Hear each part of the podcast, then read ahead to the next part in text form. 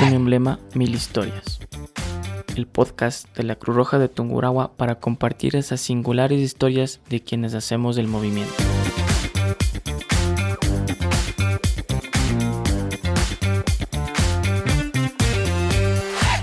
Hola, hola gente, ¿cómo están? Bienvenidos a su podcast Un emblema, mil historias. Mi nombre es Marcos y hoy nos acompaña desde la Junta Cantonal de Patate un gran amigo, gran voluntario de la institución, Guido Guato, que lleva alrededor de 23 años en Cruz Roja y pues dentro de Cruz ha desempeñado numerosos cargos en su junta cantonal y es uno de los personajes también bastante conocidos y compañeros voluntarios conocidos de aquí de la Junta Provincial de Tunguragua, a quien le doy la cordial bienvenida, como dije, un gran amigo también y qué gusto tenerlo por aquí, mi estimado Guido. Buenos días, gracias Marcos de invitación, sí, es, siempre es una alegría enorme el estar acá en esta institución que me abrió las puertas, un gusto listos para compartir esta mañana. Así es, muchas gracias Guido. Conocer a la persona detrás del uniforme es la premisa de nuestro podcast, es la idea que tenemos con todos nuestros invitados y conocer también un poquito más de las historias que a usted también Guido lo han motivado para estar aquí dentro de Cruz Roja y pues seguir contribuyendo un poquito a que se desarrolle la institución. Entonces, bueno, cuéntenos un poquito más sobre usted, eh, Guido, a qué se dedica, un poquito sobre, sobre su día a día. Bueno, el, primeramente yo me gradué en el Benjamín Araujo, ¿no? Y mis padres dijeron, que tienes que seguir la universidad. Me inscribí en la técnica de Ambato ya. a seguir ingeniería agronómica. Listo. Pero el, el, horario de clases era de mañana y tarde, y, y tarde era matemáticas, pero uno recién salido del cantón a la ciudad, y ese tiempo aquí los, los, eh, los cines del Bolívar, el Sucre, daban las películas, que hemos estado yendo a clases. Entonces, los amigos, entonces me quedaba eso, entonces yo no sé si perdí o gané el año en la universidad. Claro que aprobé el preuniversitario. Entonces me dije entre mí, no, tanto esfuerzo que hicieron mis padres, les, desilusioné, no, me voy al cuartel. Entonces yo mismo emprendí ese viaje y, bueno, también soy mucho, muy apegado, mi madre hacia mí, entonces hizo gestiones para que no me manden mm, para que no se vea el ecuatoriano, que, porque allá que usted sabe las historias. Entonces mi papá hizo las gestiones y me quedé aquí en el donde está la escuela de soldados, el 38, Claro, en ese tiempo. Entonces ahí hice la conscripción, me gustó, lamentablemente, como dije, el día... O sea, sí pasó por la vida militar. Sí, sí, es una bonita historia, eh, realmente ahí empecé a valorar lo que es la vida, la forma como... Ahí empecé mi disciplina que llevo mm, hasta hoy. ¿Eso cuando tenía cuántos años? 18 años. A los 18 años se fue al cuartel a hacer la, la conscripción. Sí. Ya, y de ahí ¿Qué, qué pasó? Eh, eh, de ahí mi, mi, mi, ¿cómo es? Mi ilusión era ser del ejército, pero digo entre mí, no, pero uno se ve, digo, ser de tropa, como te digo respeto, por favor. Digo, no, yo tengo que ser oficial. Pero como mi papá ha hecho la gestión, voy y me presento el lunes. Ya. Y el día sábado ya han escogido a todos los bachilleres y han llevado a la escuela militar. Ah, ya. nunca me puedo olvidar que como el papá, gracias a Dios todavía tengo con vida, me dio carpintero, me dio una maleta grandota yo llegué, y típico militar, ¿qué, corona tienes? Ahí me estuvieron tratando de seguir con la maleta dos horas. Entonces, y ahí es lo que también llegó ese mensaje, ¿no? De que cuando uno toma decisiones y así le salga mal, debe afrontar las consecuencias. Claro que sí. Entonces, entre mí dije, no, yo mismo pedí esto, ya pues tengo que seguir adelante. Entonces, sí, me quedé 11, meses y medio estuve ahí en la vida militar. ¿Y salió de ahí? ¿Por qué dejó la vida militar? salí y ya digo, ya no, ya no allá se averigüe, son costos. Entonces digo, no, mi familia, ojo, tengo seis hermanos, una ya falleció, entonces digo, no, ya, a mí ya me dieron. Ya. Mis papás son de escasos recursos, digo, no, no, vale. claro gracias a Dios, mis hermanos ahora ya son profesionales, entonces yo me siento contento por eso, ¿no? Y bueno, pues, llegué a Patate, ¿qué haré? ¿Qué haré? Viene un señor, dice, vea, don Guido, ¿qué tal si quieres trabajar en la empresa eléctrica de, de lector de luz. Ya. Encantado. Vamos a darle ahí. Dios mío, ahí sí me cruzaba nomás por los terrenos, por ahí también las anécdotas, porque me gritaban, hey ladrón, después que me cogían. Ahí, ¿cómo, era eso? ¿Le cogieron alguna vez ahí? Sí, varias veces, porque para ahorrar el tiempo, para no entrar por las, por las entradas de la casa, para la redundancia. Entonces a veces costaba camino y me botaba por los terrenos. Para entrar a los medidores, puta, la gente grita, ¡ay, ladrón, ladrón! ¿Alguna vez le, le, cogieron ahí? Sí, me cogieron. Digo, vean, señor, por favor, soy de la empresa eléctrica, vengo hasta. Pero por acá, joven, que por favor, haga favor de disculpar. Y entonces, vea, también, también tengo otra anécdota. Siempre que iba a una casa, y era en los Andes, ya. y una chica. Ya. Digo, ¿por qué cuando yo vengo se encierra? Ya. ¿Cuándo le veo? Ya se me viene, le bajo el brave. ¿Ya? Le bajé el brave y tuvo que salir, pues. Ya. So, digo, oiga, ¿por qué? ¿Por qué? Uy, soy tan feo. No, dices que, oiga, es que no me gusta que vean así. ¿Por qué? Digo, tiene que ser original, donde sea. Ya. Entonces, de ahí nos hicimos grandes amigos, ¿no? Así hasta ahora son amigos. Hasta ahora mi presencia ya es, tiene su gasto de entonces. Pasó, pasó a tiempo en, en el GAD, ese tiempo ilustre municipio, ¿no? Uh -huh. Entonces arman el cuerpo de bomberos. Ya. Entonces justo por ahí han visto mis cualidades, ¿no? El guir. Ahí fue, para, para hacerse bombero. El licenciado Jaime Martínez, ese uh -huh. tiempo, que ahí le había nombrado jefe. Ya. Dice, ven, Wambra, porque gracias ahora hasta ahora, él me dice así, Wambra. Ven, Wambra, uh -huh. dice, ve, ¿quieres acá? Dice, ha hecho la conscripción, bachiller, tal, bueno, eres deportista, para vos está este puesto. Ya. Entonces justo entré y me envió al, a Quito, al cuerpo de bomberos. Ya. Tengo otra anécdota. ¿Qué le pasó ahí en el Eh, cuerpo de bomberos? Quito es frío. pues. Claro. Fuimos, llegó así, el señor de patate, venga. Así un frío. Ya. Entonces decía, verás, aquí hasta que te adaptes y vayas conociendo, cualquier emergencia ya está dado al oficial a cargo de que te lleven. No estarás entrando. Ya, solamente a ver. para que veas, porque si no te gusta, te vas. Ya. Para no estar gastando recursos. Claro, claro.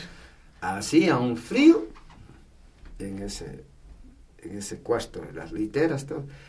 Ya digo, este frío, la entrada y me voy al fondo, digo que no me coge el frío. ¿Qué hora sonarían las, las, las sirenas?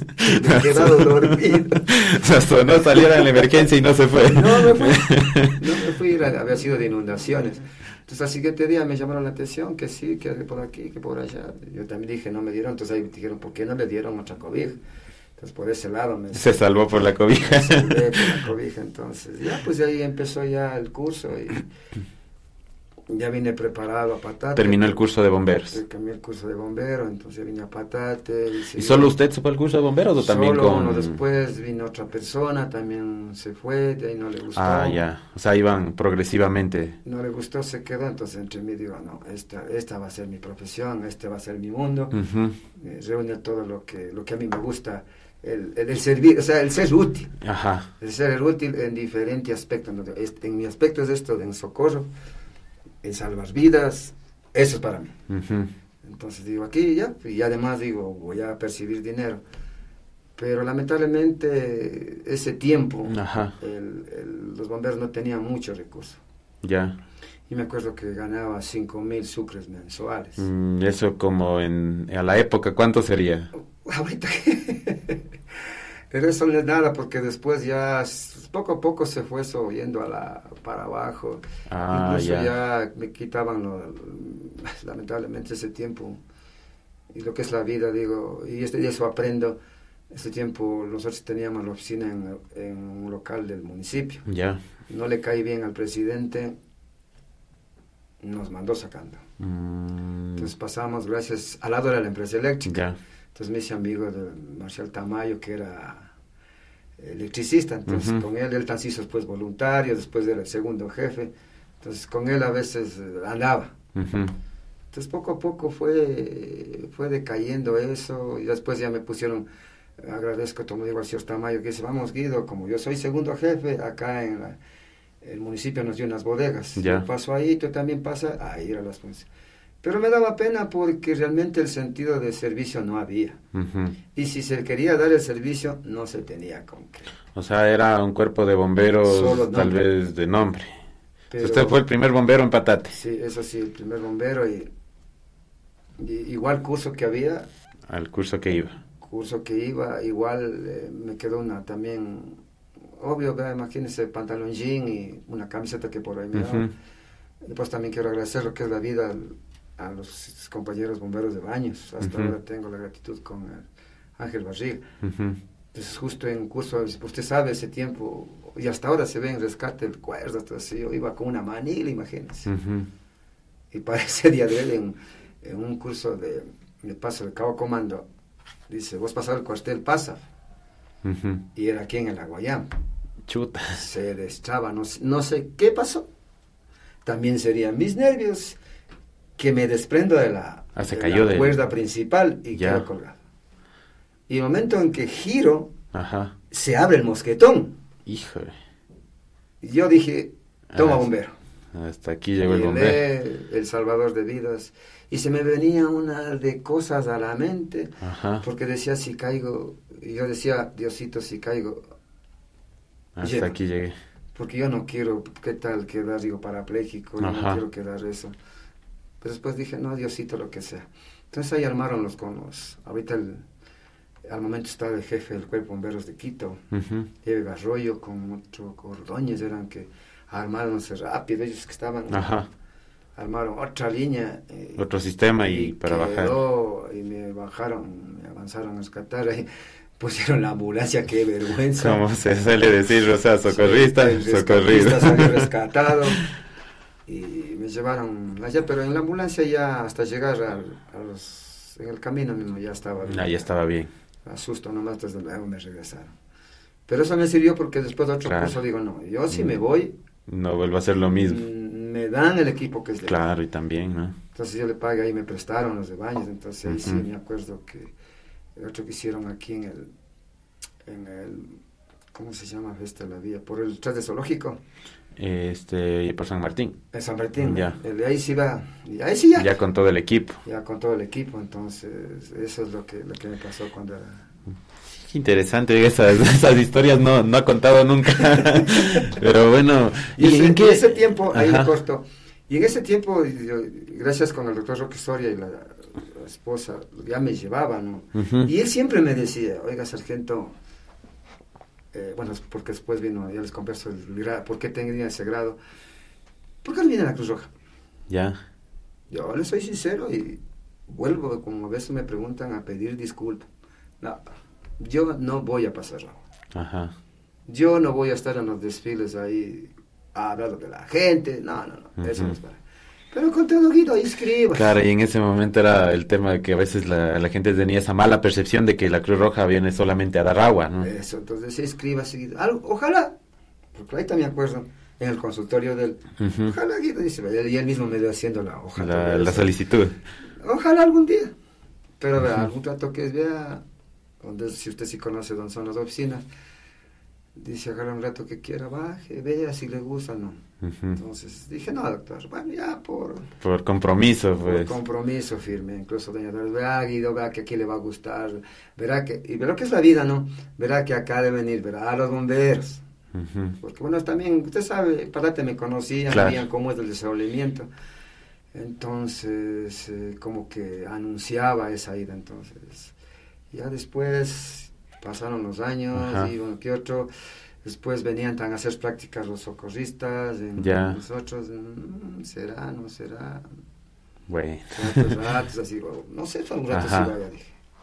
¿Y cómo, cómo es eso? Usted decía que nos iba a contar de que tenía el rango de, sargento en los bomberos. Sí, el, eh, entonces, eh, ese tiempo, yo en eso sí, con el respeto digo, no, no es mi ego, nunca quedaba mal en los cursos, sino era primero, era segundo.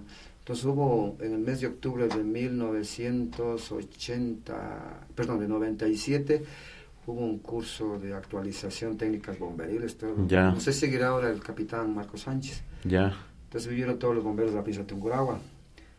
Entonces, digo, eso me vi equipo, por ahí le pagan, me prestaron de baños. Y se me el curso. Entonces, quedé en la, gané el curso. Ah, en la primera antigüedad. La primera antigüedad, pero en la reunión que había, yo ni sabido. Después me conversó el señor Jaime Martínez, me vino, me felicitó, bien, hambre, estamos bien. ¿Qué pasa? Ya dice, tienes la primera antigüedad. Bueno, lo, lo, lo, que digo, cuando el momento de la... De la ceremonia de, la ceremonia, clausura. Cuando pasa el capitán Marcos Sánchez, y con el respeto si me estás escuchando, entre mí, ya hasta aquí ha habido amarse. Ya. Entonces, regresando a la historia, después, ya cuando terminó la ceremonia, entonces dice, no, la imagen de la institución, que uno de un cantón venga y gane al señor de la provincial.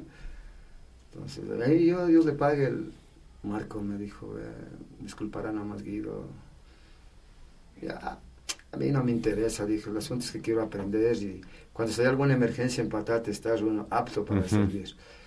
Entonces ahí, el, ahí estuvo, el, estuvo un, un, teniente coronel, no recuerdo, oiga, bien recto. Ya. Entonces justo le dieron el cambio. Ajá. Entonces llega y me llamó un día. Yo ya me asusté, me llamó el coronel de Ambato. ¿Y ahora qué hice? o sea, no le dieron en la ceremonia la antigüedad que, la que usted sacó. Le dieron la segunda. Le dieron la segunda. Entonces dice, ve, ¿por qué te has dejado así? Esto no está bien. Ven acá a trabajar acá. No. Yo soy de Patati y quiero levantar esa institución. Mm, ya. Y, ahí digo, cuando las personas son conscientes y, y, prestan la ayuda, dice, no tienes que estar con las manos vacías. Ya. toda la documentación, desde que cada cuatro años asciende de rango. Ajá. Vos has estado ahí algunos años y lamentablemente por desconocimiento no te han alzado del rango. Digo, a veces que no han alzado porque de lo que sé, digo, mientras uno sube de, de, rango gana más, pero será por eso, porque ya no hay muchos fondos. No, aquí tengo yo el, el, sustento legal de que tú has sido el ganador de la promoción y te yo te haciendo a sargento. Ah, mira, o sea, fue... Digo, yo me quedé asombrado, digo, bueno, no, gracias, toma. Y el error que después fui aprendiendo, no coger los documentos que quedó ahí, pues. Ajá.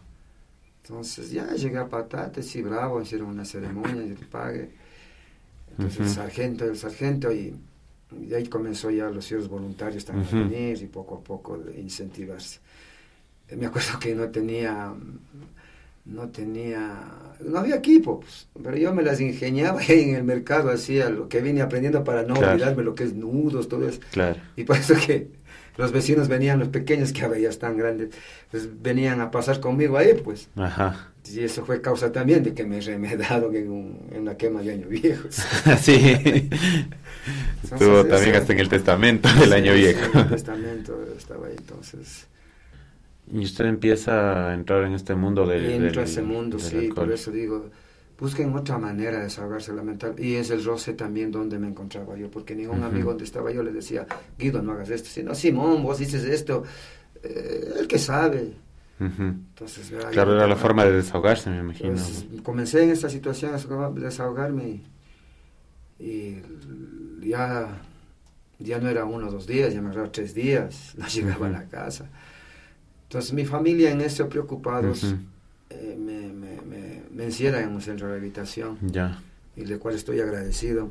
¿Y eso fue hace cuánto tiempo, Guido? Hace 14 años atrás. Entonces yo me desperté en una clínica, es como sé. Y ahora agradezco, ¿no? Y, de paso también quiero dejar ese mensaje porque, porque también es negocio en eso. hay clínicas de todo. En Patate mismo nunca consulta, no sé si, si es por vergüenza hacia mí, porque piensan que uno al entrar allá sale curado y no es así. No es así, solo le dan las pautas. Es como un, disculpe, pongo la colación Cruz Roja, usted aprendió esto, vaya a otra Cruz Roja o a institución, enseñe. Entonces toca poner en práctica lo que ahí le dice. Ya. Entonces mi familia había hecho los trámites pertinentes. Entonces como esta es una enfermedad, entonces ellos me autorizan. Ya. Faltando 15 días para salir, eh, mi, mi, papá, mi familia decía, vea, ya Guido, ya sí te van a tener ahí. Digo, qué bueno. Entonces yo ya venía con otras perspectivas. Pero faltando 15 días para salir, el terapista me dice, le toma el mejor bombero, te quedaste sin trabajo. Me dieron la baja. Y por eso digo, doy gracias a Dios que ahí me dijeron, porque si me hubiesen dicho ya saliendo de ahí, no hubiese estado aquí para contar.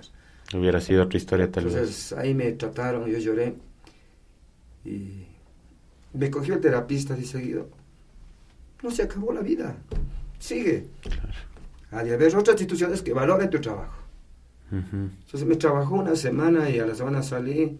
Bueno, y ahí vino problemas de, de juicios, todo eso. Que creo que quisiera comentar porque puede haber susceptibilidades de no, Claro, son, son temas ya más delicados también. Los mismos de ahí dicen que mi juicio fue. Yo sabrá por qué, como digo. Entonces, se me prende, gracias, digo, Cruz Roja. Entonces, justo el doctor, ¿cómo vivo a dos cuadras de ellos? Y se ve levantando, grito que le ha pasado eso, caramba, venga. Usted va a ser aquí un fortín. No valoraron ahí, no estamos por juzgar a nadie. Venga acá. Entonces, en ese momento usted ahí tiene contacto con Cruz Roja. Ay, Dios mío, pero yo les hablé. Claro, usted nos contado que decía, yo nunca voy a ir a pasar agua. Ahora. Pero bueno, digo, voy a, voy a ver. Entonces justo este, me fue gustando, me fue gustando. Y ahí es donde me he desahogado todos los conocimientos que me han dado. ¿Y en, ¿Y en, qué momento sentimos entonces, Guido, usted empieza, toma contacto ya con Cruz Roja, a pesar de que tenía ese, yo les fui hablando, dejamos la vergüenza a un lado, pero y, viene, ¿no es cierto? ¿Y en qué, en qué momento usted empieza a sentirse mejor en Cruz Roja y empieza a sentir valorado su trabajo? Porque reconoce mi trabajo, pues. Claro, y, porque me, dice, me ha Guido, haga tal cosa. Ah, exacto. No es que hay tal emergencia y el Guido ahí. Ajá. Digo, no, Guido, haga tal cosa, vea, usted le conocemos acá, haga tal cosa. ya digo, y, justo también el doctor Roque, soy el presidente de la provincial, dice, Guido, venga. Me planteó que trabaja acá de paramédico. Ya. Yo sé mis limitaciones. Ajá. Vea, yo sé hasta dónde puedo llegar. Y yo le agradecí, dije, doctor, Dios le pague y en vez de hacerle un bien a usted le voy a hacer quedar porque ese mundo de, estar en las ambulancias, lo que es la atención hospitalaria, no es, no es mi fuerte. O sea, yo sé hasta dónde puedo llegar. Le decían, pero es trabajo. No. Porque si voy, tengo que hacer un trabajo donde me guste, no en el sentido de que, ah, ya voy, pues las es que me paguen. Entonces dije, no, doctorcito. Entonces yo le agradezco también, y como hasta ahora él, y yo le admiro a ese hombre, ¿dónde está? Y donde está es, bueno, no sé, conmigo es un hombre muy sencillo, viene, a veces, a veces paso por la calle, y, no sé, suele de trabajo, a veces digo, el doctor, ¿qué hará aquí el martes? Sargento, venga, que ya no conoce. Yo te digo, el doctor, entonces vea ese tiempo, como digo, estaba el de presidente, entonces comenzó a ayudarme. Claro.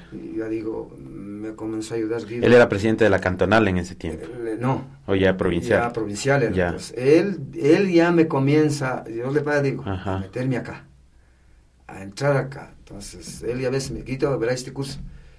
Pido, hay este curso. Entonces, siguen caminando. Entonces yo decía, no, este no, doctor, porque usted verá, y era Guido, yo me acuerdo, cuando, cuando yo llegué a la Cruz Roja, mi primer taller fue en Patate la malla básica en Patate. Y yo llegué a Patate y de hecho, no sé si usted lo recuerda, pero compartimos ese curso de malla básica.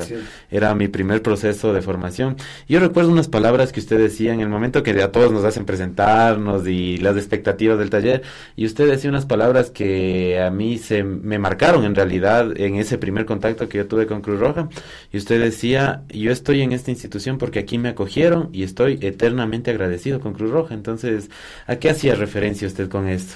Con esas palabras? De que valoraron mi, mi trabajo, o sea, mis conocimientos, si allá no pude, y insisto, sabrá por qué, que les vaya de lo mejor a ellos. Eh, acá, es que ahí, vea, hay tal cosa, Guido haga. Tal cosa, Guido, hay este curso venía del curso, Guido, usted mismo haga la planificación y convoque. O sea, es también sentirse útil con los conocimientos que tiene, ¿no? No, digo, hay, y, a veces sí me han de escuchar, bueno, ya no, por, por otro, ya vamos a ir a, donde estoy ahorita trabajando. Siempre digo, ¿no? Entonces digo, disculpen, vean lo que es la vida y aquí estoy. Valoren. No sé si usted estuvo en el curso de primero, es que, que hasta ahora no se me quita la mente que se me fueron las lágrimas yo no sé qué está pasando, hablo en mi cantón, los voluntarios, no sé. Hasta lloré, digo, por Dios, yo ya por mi edad ya no puedo cumplir estas funciones. No abandonen esta institución. Sí, sí, recuerdo sus palabras también ese día. Yo no sé qué, qué, está pasando hoy con la misma juventud porque no sé el estudio ya no es como antes claro son son cosas que van cambiando tal vez no de alguna manera de alguna manera han ido han ido transformándose para bien o para mal, ¿no? Y que son cosas a las que también tenemos que adaptarnos como como personas, como seres humanos, considero yo. Guido, y después de todo esto, usted empieza ya a, formarse en Cruz Roja, nos cuenta que hubo un apoyo muy fuerte también de parte del doctor Soria. Este, hay una faceta de su vida que yo conozco también, bueno, compartimos, eh, se podría decir, bastante tiempo en, en, Patate, en la época que estuvimos ahí laborando en, en la Junta de Patate, y usted me contaba en ese momento que para usted uno de los apoyos más fuertes también y uno de sus pilares de, en, esa, en esa transformación suya, en esa rehabilitación, lo podemos llamar de alguna manera, era también la iglesia. Sí, sí, o sea, justamente y cuando a mí me preguntan, ¿por qué estás parado con tantos problemas, sin un trabajo estable? Digo, es que la mente del adicto debe estar ocupada. Entonces, gracias a Dios, he salido de, de, clínica de, rehabilitación, me llaman a conformar la, ojo, yo sí ser casado, la pastoral familiar de, la, de la Iglesia Católica el padre Mario Sarabia. Entonces llegué y poco a poco, justo por mi trabajo, me van conociendo. Ya. Entonces, gracias a Dios y también le agradezco a él porque igual él valoró mi trabajo. Entonces, solo me, solo me faltaba a mí dar misa. ¿Cómo, ¿Cómo, es eso? Porque sabía todo el proceso. o sea, usted era, movía todo. y, también ahí viene una, una, una anécdota. Porque en ese tiempo y también con el compañero ahora Miguelito Cárdenas también que era del comité. Ese tiempo también el doctor Roque Soria presidente del comité de vías digo véngase acá. Ya. Entonces él también conocía un poco el proceso porque en Pará también hay una clínica de rehabilitación entonces fui secretario fui secretario de él o sea cumplía varias funciones como usted sabía decir, siete oficios. Siete oficios, 14 necesidades y sin un centavo en el bolsillo. Entonces, vean, poco a poco fui entrando en ese mundo también y como yo era secretario del Consejo de Pastoral, a de mí llegaban los correos y había cursos. Y como yo pasaba ayudando a los sacerdotes, armando convivencia, armando los talleres de catecismo. Bueno, era, yo por eso le agradezco al, al padre que tras de él era yo. Pues. Ya. Me acuerdo clarito, la anécdota va en la oficina, donde estaba está Miguelito, la oficina del comité. Ahí hay un letrero que dice copárroco, pues. Ya. Entonces yo un día ahí voy bien, secretario. Ya. Cuando un señor entra, permiso, padrecito. Yo digo, no, señor, yo no soy el padre. No, no, dice, no sea así. Digo, no, a la otra oficina, ahí está el padre Mario, vaya a ver. Ya. No, usted es padre, no me quiere ver, porque es así. Ya, entonces, ¿Se sentó donde está usted? Digo, verá, yo no soy No, no, dice, digo, a ver, ¿qué desea? Es que necesito una confesión. Y me olvidé de que no soy y entré a ese ritmo, como tenía los talleres, todo eso de cómo manejar en estos casos, digo, ya hermano, lo atípico, usted usted se sentir mal porque en su hogar no estás bien, porque usted a veces traicionar a su mujer. Y eso no está bien. No ve que si usted es padre, dice, todos saben usted. Y comienza. Y yo dije entre mí, Dios, perdona, pero es la necesidad del fiel. Ya.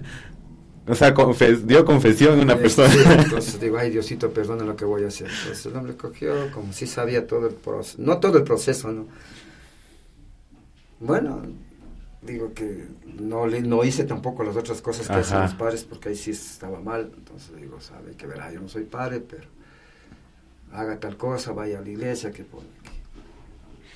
Ya. Gracias dice ya voy tranquilo que por aquí se fue abro la puerta de la oficina que tenía y le veo al padre Mario ahí. Afuera el padre. Hijo, digo, y ahora, ojalá no haya oído.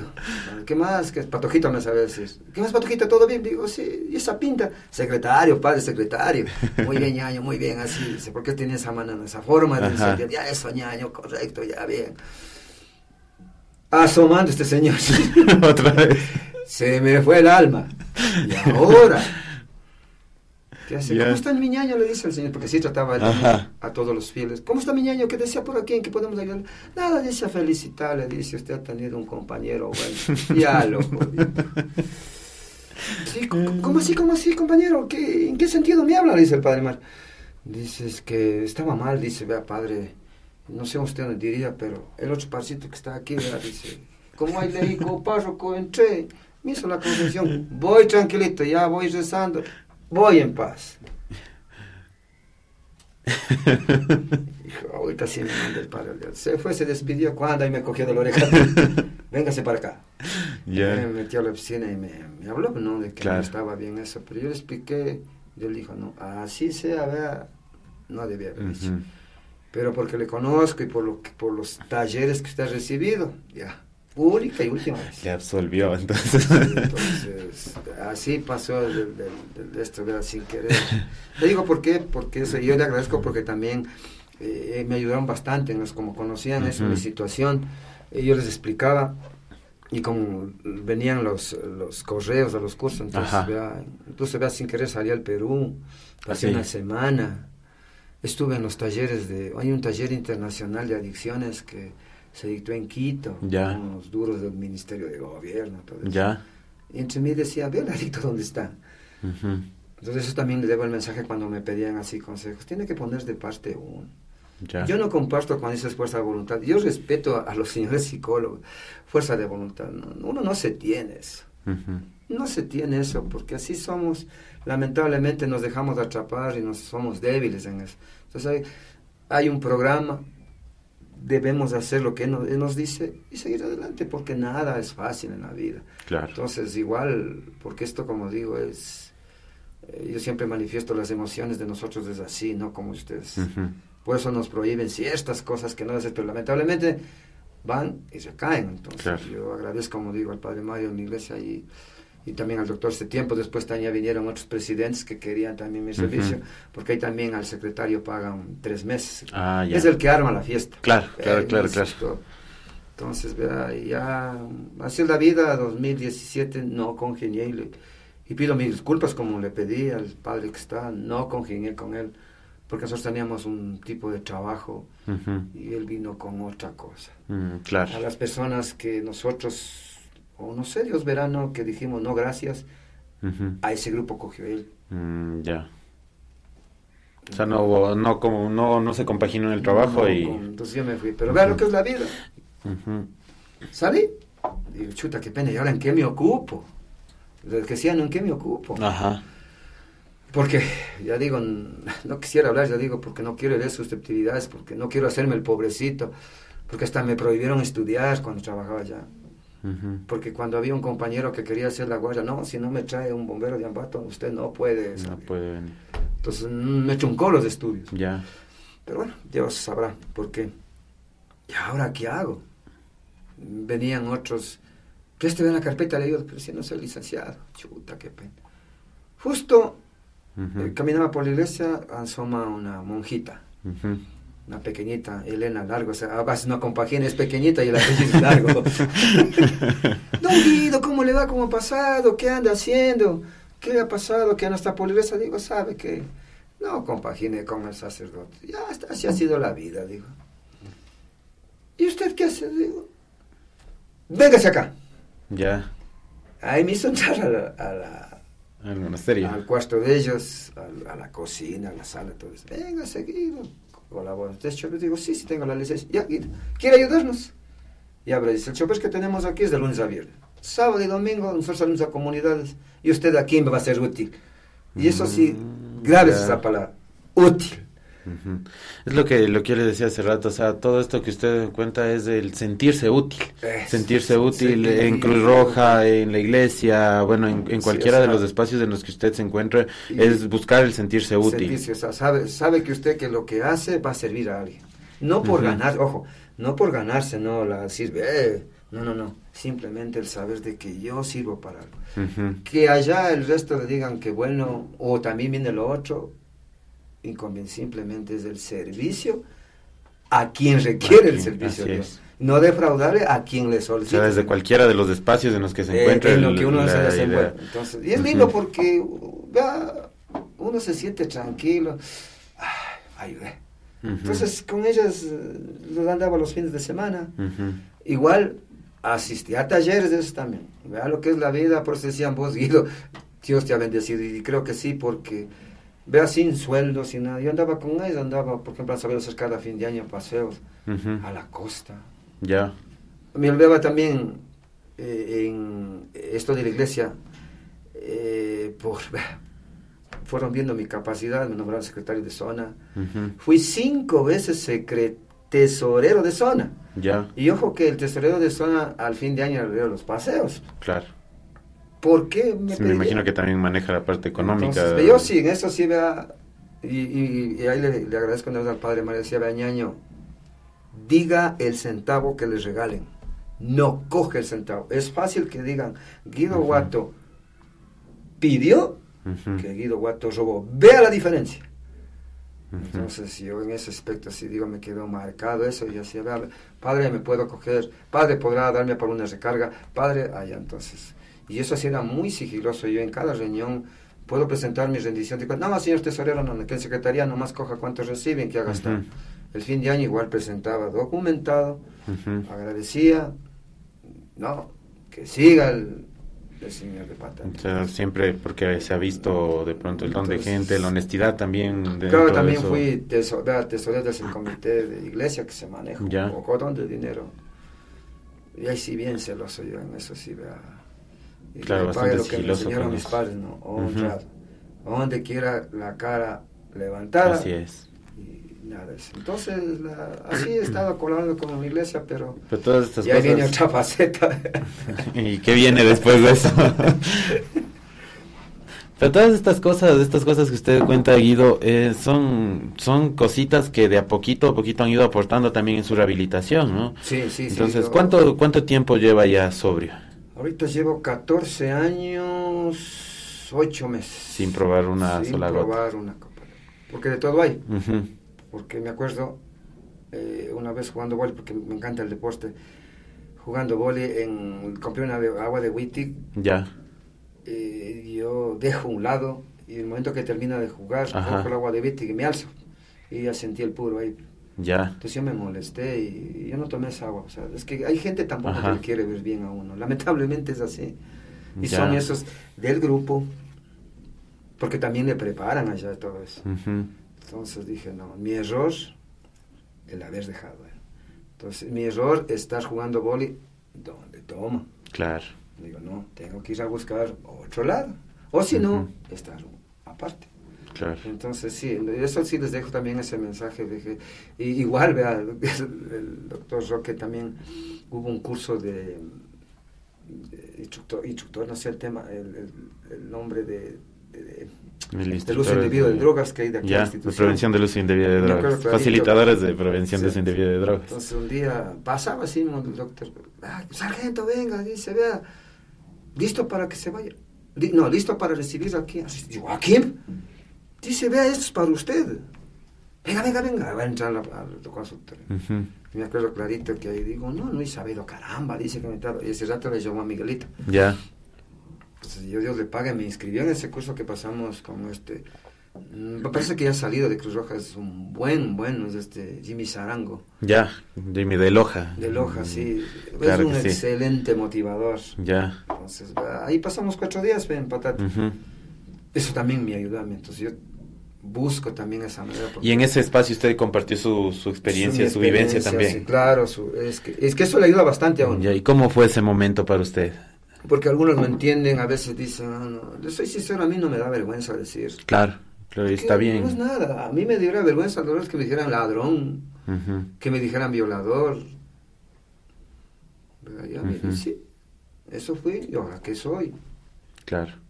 Entonces es que lo importante no es lo que fue, sino hacia dónde ha ido ahora, dónde está ahora. ¿Dónde estoy ahora? Y a veces digo, entonces vos con todo lo que tienes, ¿dónde estás? Entonces, sigue tu vida. Justo lo que dicen los eslogans de ella. Vive y deja vivir. Claro. Y bueno, mencionaba que, que Jimmy Zarango en este taller hablaba muchas cosas acerca de, la prevención de uso indebido de drogas y demás. ¿Y qué cosas fueron las que le marcaron en este taller o qué usted se recuerda mucho? ¿Qué se llevó de, de ese espacio? Mi mundo. Ajá. O sea, de qué no deben hacer. Ya. Digo, ah, no, pues este taller, como dijo el doctor, este taller es para mí. Entonces, de cómo fui entrando en eso, cómo estoy saliendo. Entonces fue conocer también otros, porque también estuvo del, un señor del, Ministerio de Gobierno también que nos dio las dos charlas también estuvo bueno. Entonces conocer también esas facetas, ¿no? Y también compartía con ellos. Claro. Y de lo que no uno ha vivido, no vive el otro. Y si es que están teniendo inconvenientes, llamen, también, entonces, porque también he puesto, bueno, ahora ya no haya, a veces me llamaban una, dos de la mañana, salía a verles, porque esa está en la función de cuando uno está haciendo, porque es que justo no hay quien les ayude. Pues salía, les controlaba, pero ya después mi familia decía, pero Guido, Digo, dejen, o sea, verles a que, que, que, como uno cambien, no que sean como uno, sino cambien. Claro. Por eso a veces me molesta, discúlpeme, cuando dice, ya le han llevado, dice, ya, ya, ella debe venir como el Guido Guarda.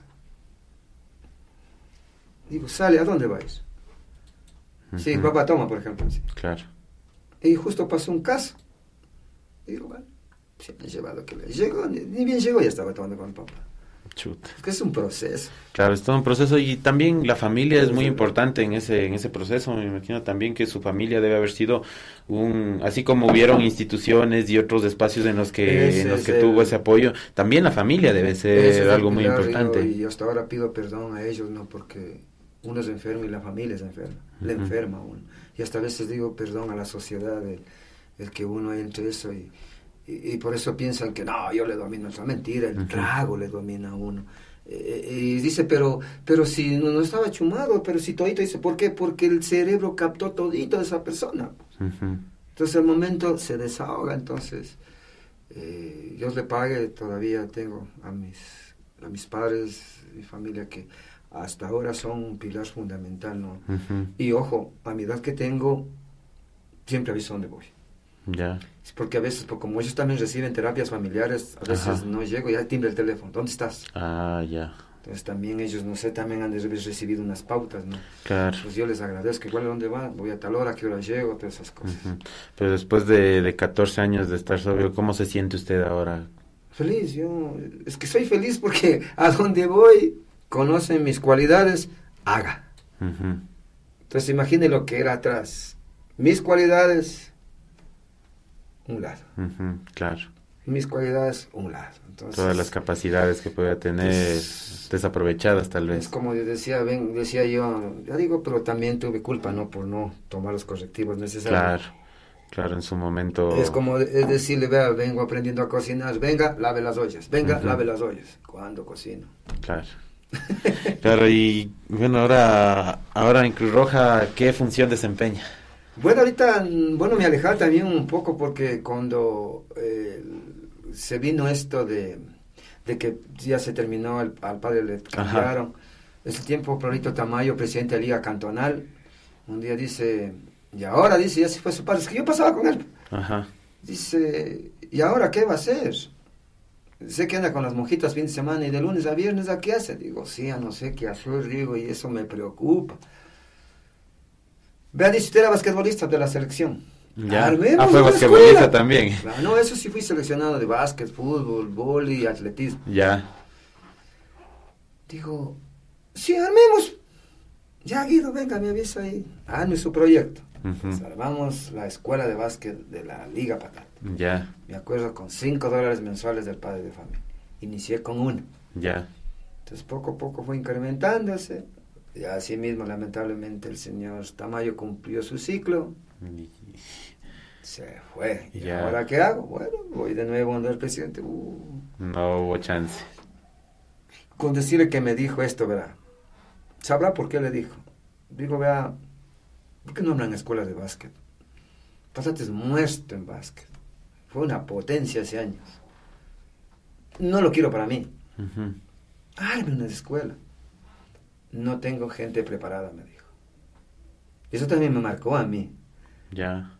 Y se me vino a la mente, digo, ¿y usted, señor presidente, está preparado para dirigir Liga Cantonal? Y me salí. Wow.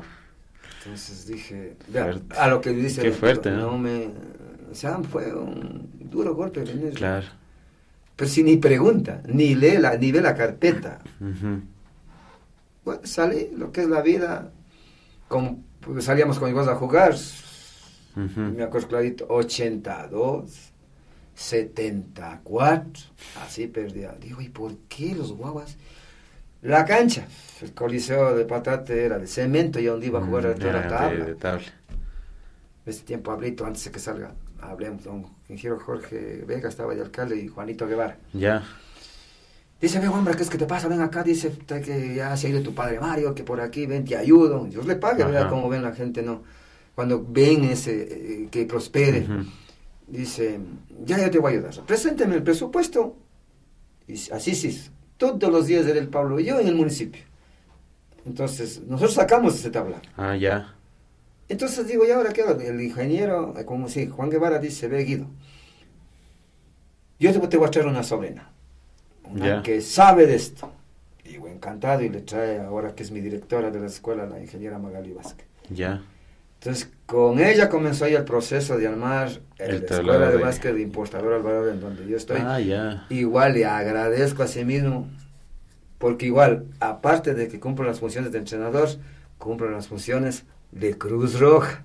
Mm, ya. Cuando hay los campeonatos a nivel, eso, entonces ya ella ya presenta aquí, es mi compañerito Guidito, él es el entrenador aquí en Patata, también conoce de primeros es Cualquier cosita, por favor, le llamo, porque el señor Moneda dice así, el señor trabaja en Cruz Roja, ah, vea, digo, entre mí, vea la institución.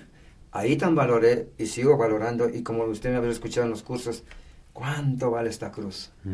así es. Esa cruz que antes me tenía a un lado, esta cruz me levantó. Entonces digo, no. Por eso es que yo amo, quiero esa cruz roja. A veces también cuando me siento solo voy, aunque... Eh, y me estoy olvidando de una parte también de esa etapa, que en paz descanse Mauro Soria. Él también me inculcó. Claro, no, eh, eh, también tenía diabetes, iba a la casa, él decía, no tome Guido. Él decía, bueno Guido, si al rato sale, yo le cojo en la cruz roja. Claro, Mauro Soria era uno de los de los jefes de Cruz Roja en ese momento, ¿no? De, las, de los ya le llevó grandes voluntarios, ahí, pues. Claro, claro que el sí. bien, no sé usted también qué pasó Claro que sí. Uno está en el, en el segundo piso y de noche arriba es, mueven. Yo sé decir la almita de Mauro, él vive ahí, pues. Claro, eso, eso se lo, todos los voluntarios de Patate mencionan eso, ¿no? Que es Maurito. Como hay historias también en otras, en otras Cruz Roja, ¿no? De, pero ahí vive. Por eso es que se llama la sala de capacitación. Ah, así es, Mauro Soria. Entonces, vea, eh, eso es lo que casi me olvidé de etapa importante. Ya digo en que en paz descanse el Mauro Soria. Pues fue una, una persona también que aportó mucho en ese proceso. Muchísimo. Incluso, vea, se nos fue, él quiso, había hecho gestiones para eh, tener un terreno por abajo, por Patate Viejo. Ya se nos fue, ya quedó ahí. Claro. Pero bueno, todo ese legado también ha quedado con muchos voluntarios y personas que todavía continúan aportando, ¿no? Claro. Y alguna de las anécdotas que usted se acuerda en Cruz Roja, Guido, una, algo, alguna experiencia que, recuerde que haya marcado mucho su vida en Cruz Roja, a más de ya de los procesos de formación que nos ha contado, alguna emergencia, alguna anécdota que haya vivido con compañeros de filas, con gente de la institución. Mm, bueno, anécdotas no, no tenía, sino que simplemente justo yo como no valorar la institución porque también fui de la vicepresidente de la Comisión de Disciplina Provincial y, lo que es la vida, como todo sirve en la vida, eso también les digo, de todo lo malo hay que sacarle lo positivo. Si yo viví un juicio con los señores bomberos, ahí aprendí muchísimo. Será por eso que me calzó la Comisión de Disciplina. Y tuve ciertos inconvenientes en esas reuniones con el doctor Vaca. Ya que me acuerdo clarito en una, en una reunión donde iba a ser sancionado un voluntario, me dice que, que el, el, voluntario a mí me puede demandar. Entonces dije, no, aquí está. Todo con documentos. Ahí aprendí justo, digo, no, juicio, documentos, aquí está, demanden, pero va, estaba en la razón. Entonces, eh, ya digo, la, con ustedes la última vez será porque ya salí de coordinación de, de, BCI, cuando nos fuimos para Guayaquil, pues a... Ya. el Encuentro Nacional, de, Voluntariado. Al, Gran Hotel Guayaquil. Ajá, el 2018 más o menos me parece que fue. Sí, ahí fue también la anécdota, porque para abrir las puestas daban unas tarjetas. Ajá. Y se me olvidan y se que y digo, presta la tarjeta, créese que podía abrir la puesta. no sabía cómo es. Ya. Entonces ahí pidiendo al servicio ahí abrieron todo y pasamos lindo ahí en la, a eso. Ya anécdotas muchas, ¿no? Claro, hay muchas cosas que vienen a la mente, ¿no? igual, igual también gracias, digo, he estado por, como de malla básica también estuvimos en Claro, también es uno de nuestros facilitadores de malla básica. ¿Y cómo le, cómo le ha ido como, como y ahora en su fase de, de instructor, ya? Porque también pasaba el tiempo en, instruyéndose, siendo siendo participante en los cursos y ahora ya ha pasado, bueno, desde hace algún tiempo pasó a ser instructor, como diría uno de los amigos, ¿no? Y ahora ya soy instructor. Entonces, ¿cómo, ¿cómo le ha ido en esa faceta? No, y como manifiesto, ¿no? Cuando están los cursos, le digo, le he dicho a mis voluntarios y cuando me han pedido la oportunidad, vea, qué gusto de ver de que mañana esté si uno de ustedes acá y yo sentado acá porque me gusta ver el progreso de los demás, o sea, yo vea, no tengo envidia, o sea, me ha servido tantas cosas, vea, yo soy feliz con lo que tengo, porque a veces mucho nos amargamos, ya, ¿por qué esto no tengo? Ay, ¿por qué no compro? Y vea, y no vivo mi, mi, día a día. ¿y usted le ha pasado en algún momento de su vida el que en su familia también sí le han dicho, ándate a vivir en la Cruz Roja o ya llévate el colchón y me he ido. Ah, sí, sí por eso le ido. Gracias, y me he ido. Y me he ido a la Cruz Roja. Claro, bueno, es que en Patate en ese momento sí. Creo que es la primera persona que, que, en realidad le han dicho, vayas a dormir a la Cruz Roja y se ha ido. la Cruz Roja pasas que por aquí, ¿por qué no dormir? Gracias y me voy. Como gracias a Dios en la institución se posee hijas, camas. Claro, siempre, siempre ha habido esa apertura. No, como digo, siempre. Y no porque esté aquí, la invitación que me han hecho, sino yo siempre, y ustedes me han escuchado, yo siempre vivo agradecido. Y a veces cuando también le imparto charlas a la también acá en donde estoy trabajando, también, así como tiene el sello de importadora, así amo este sello de Cruz Roja. Porque me dio las puestas, me dio lo que no tenía acá. Sabrá por qué insisto. Entonces, ahí me dieron de desarrollar y, y bueno, ha venido haciendo un trabajo bastante interesante. En realidad me, me agrada mucho ver, siempre veo sus, sus posts en Facebook de, del importador Alvarado, que están en campeonatos de básquet con niños, enseñando a otras personas y me parece chévere y de verdad, bueno, felicitarle por eso primero porque es súper bonito ver que, que los amigos progresen. Entonces me parece algo súper chévere en realidad. Sí, eso sí me van a ver. O sea, digo, antes decía, ah, este man, porque antes decía eso Uh este man era burro en el colegio, ve dónde está. Entonces de ahí viene, de ahí viene una frase también que me marca. Algunas personas hemos sido inteligentes en la vida estudiantil, pero también hay que ser inteligentes en la vida diaria. Entonces ahí es donde dije, ahí fallé. Pero Dios mismo da esa fuerza para cambiar, pero poniendo parte de uno también. Entonces, como digo, viene esta faceta, ¿no? Igual ahí soy feliz porque de ver a esos pequeñitos cómo llegan, la alegría de ellos, y también comparto un poco lo mío, igual, porque no, no es solo, por eso se llama escuelas formativas importadoras, porque no es solo el hecho de que jueguen básquet, sino de que se vayan formando como personas. Claro. Hacemos un seguimiento, bueno, yo, eh, porque también dispongo del tiempo, ¿no? Y ahí está de mi familia. Voy a las escuelas, hay tiempito, ¿cómo está el muchacho? Como me conocen, ahí viene el, profesor de vea ¿cómo está el muchacho en estudios? Chuta, no, Guidito sabe que allá, déjale. Entonces, en la entrevista voy cogiendo, no vale. Primero es el estudio, esto es el complemento. Y como siempre les digo, a donde vayan, sean excelentes, a donde vayan. Muy bien. Entonces, yo agradecido a Importadora porque es un sello que, que le invitan a todo lado. Y recién nomás, este fin de semana viene de un festival nacional en, que nos tocó en Conocoto. Entonces, vea, antes de seis partidos ganaba uno. Ya. Entonces es un proceso. Entonces ahora de seis gané cuatro ya. Es buenísimo. Y ya me voy, si Dios así lo permite, y la directora Vázquez me lleva, el 1 y 2 de julio estamos en Santo Domingo. Ah, ya, qué chévere. Igual también hay que prepararse, está en el curso eh, vía Zoom con los entrenadores de la selección de básquet. Ya. Entonces, igual hay que aprobar eso, eso. Y eso me sirve. Igual en Zoom hay talleres, a veces dicen vale 10 dólares. Porque también, vea, todo es, por ejemplo, un, día digo, Dios mío, 10 dólares de este señor. Es un excelente Juan Carlos Pidal, argentino. Digo, y cobra 10 dólares. En el banco de Pechiza, digo, aquí nomás hay un patate. Ya. Ah, 10 dólares. Entre mí decía, 10 dólares. Ah, entramos de la reunión. Cuando abajito veo 500 participantes. Entonces ahí está. Digo, vea, vea cómo le maneja. Vea cómo le maneja. Yo le decía entre mí, un, un entrenador de esa capacidad y 10 dólares.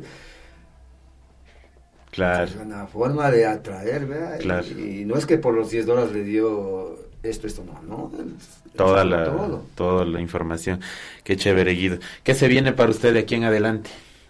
de aquí en adelante seguir en el básquet, eh, no sé, ya digo en Cruz Roja, por esas competiciones que estamos, por ejemplo, igual eh, hemos visto que como para ir salir afuera se ve a los mejores de las uh -huh. tres escuelas que hay, dos aquí en Ambato y una en Patat. Ya. Yeah. Pero nos vimos cuenta de que, de que otros chicos, uh -huh. por a veces circunstancias, no desarrollan cuando juegan. Ya. Yeah. Entonces, en las planificaciones que tenemos, no, busquemos campeonatos que no sean fuertes. Ah, ya. Yeah y ahí les damos vida a ellos. Uh -huh. Entonces, por eso es que estoy ya voy a iniciar este sábado un torneo acá en Montalvo, que no es fuerte. Mm. Ya voy con mi escuela, Uh -huh. categoría 2013. Ya. Yeah.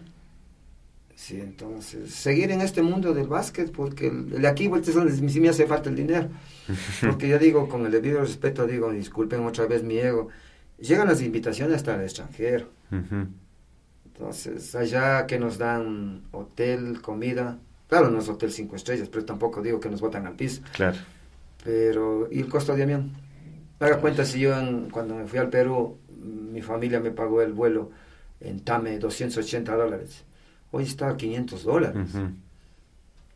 Claro, son, son costos. Hay un festival, también, digo, también soy enamorado, un festival en México, no nos podemos ir. Ahora peor porque es visa. Claro pero por seguir trabajando por, por llegar a esas metas. No, mi, sabe, como dije ayer en el radio, mi meta es, eh, le agradezco a la ingeniera Vázquez que tiene con los contactos, ella uh -huh. trae a veces así, es una especie de clínicas. Ajá. Y trae, no ve, trajo a Adriano Barreros, que se juega en la selección y ahora está jugando en un equipo de Bolivia. Trajo a un Tony Rodríguez, me acuerdo clarito, y, y se compactó conmigo, y un poquito le conversé mi historia. Ajá.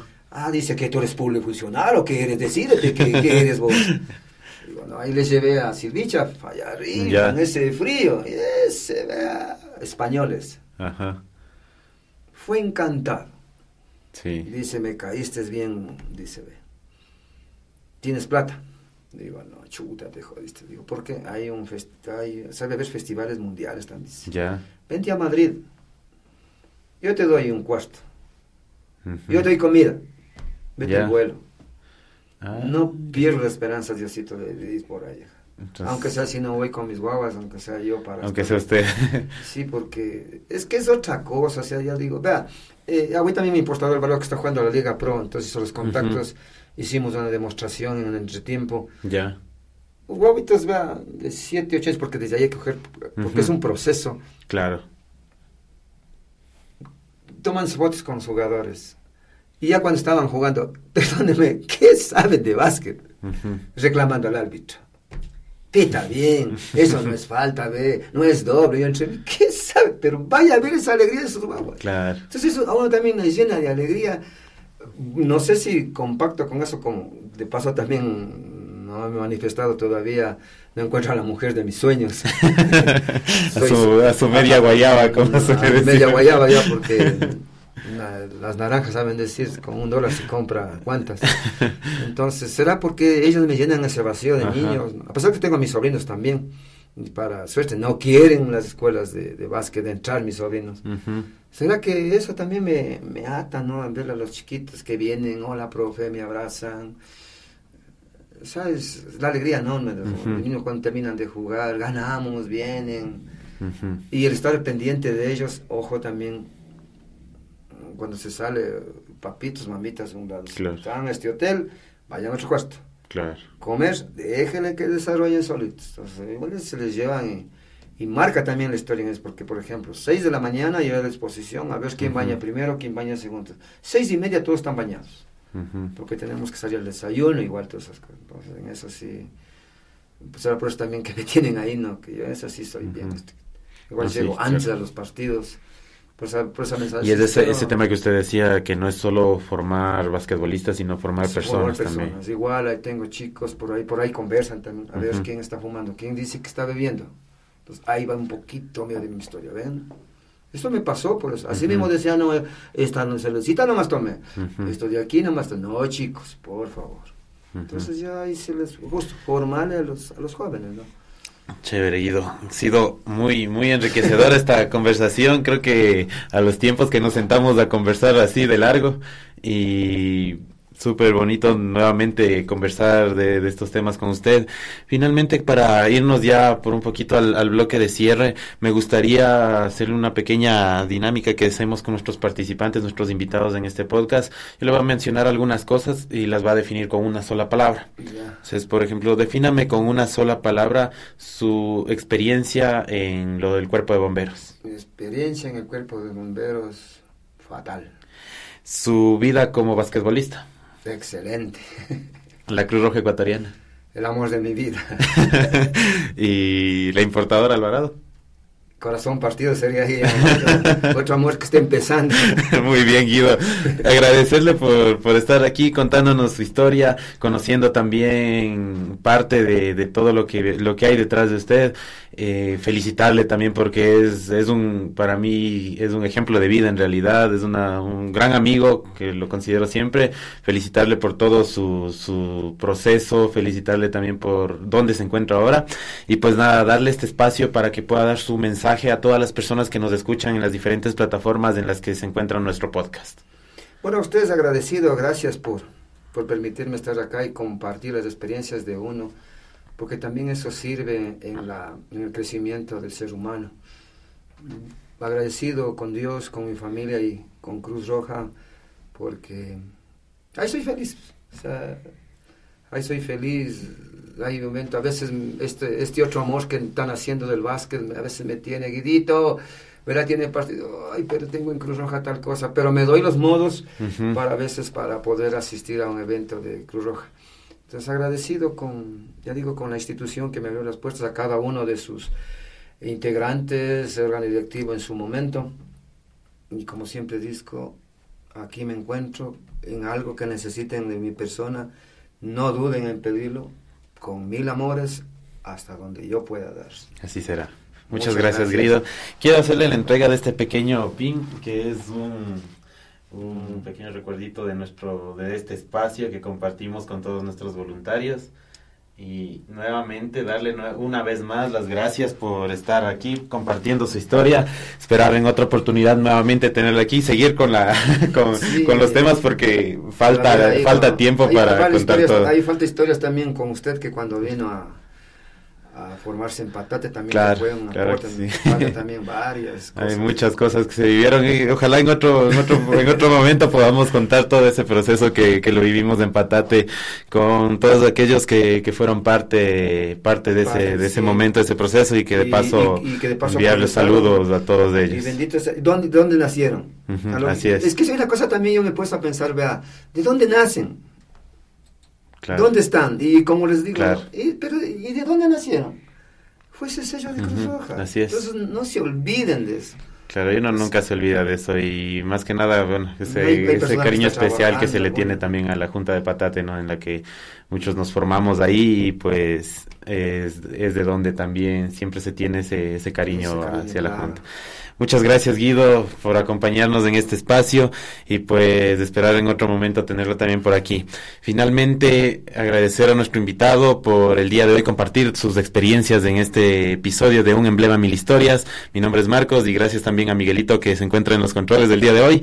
Finalmente en este episodio hemos conocido un poco más de la historia de vida de Guido, conocemos a la persona atrás del uniforme, su historia con el movimiento de Cruz Roja y también su historia eh, diaria. Los invitamos a ustedes, voluntarios y voluntarias, a seguir escuchando nuestro podcast Un emblema mil historias. Recuerden que detrás de cada voluntario existe una historia que merece ser contada. Gracias por ser parte de esta comunidad y por escuchar nuestro podcast. Nos vemos en el siguiente episodio.